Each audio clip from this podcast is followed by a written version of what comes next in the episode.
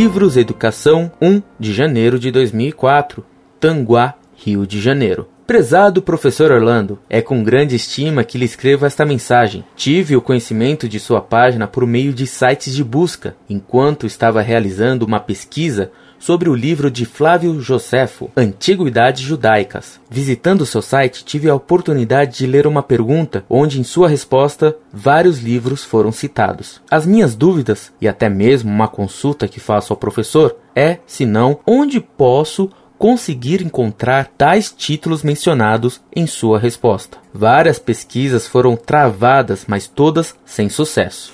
São com essas palavras que lhe peço encarecidamente, se for possível, que me indique onde eu posso encontrar tais livros, já que em muitas livrarias virtuais não os encontrei. Muito grato pela atenção dispensada às minhas palavras, despeço-me com grande estima.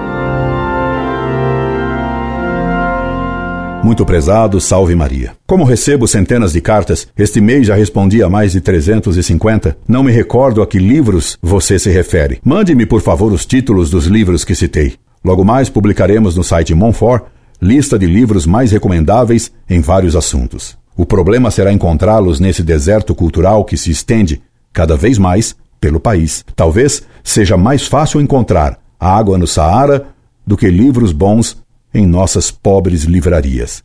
E repare que não fui exagerado buscando comparar livros bons em nossas livrarias com as fontes no Saara. De propósito, deixei de lado a comparação com o impossível, encontrar uma ideia inteligente em nossos políticos.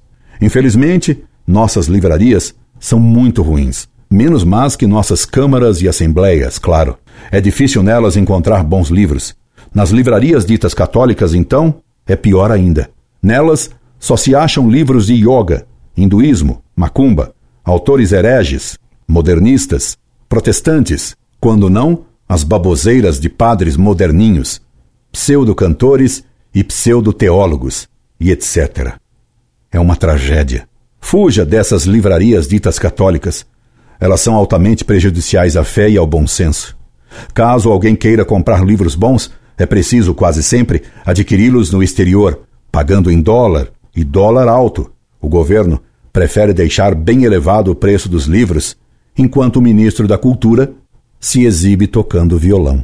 Graças a Deus, ainda não chegamos ao nível do peronismo argentino, partido que lançou uma vez o slogan Alpargata si, libros no. Por enquanto, o slogan nacional parece ser Cuíca e novela sim, livros não. Graças aos esforços educativos do governo do intelectual Fernando Henrique, que exigiu a diminuição da evasão escolar pela aprovação maciça dos alunos, sem provas nem exames.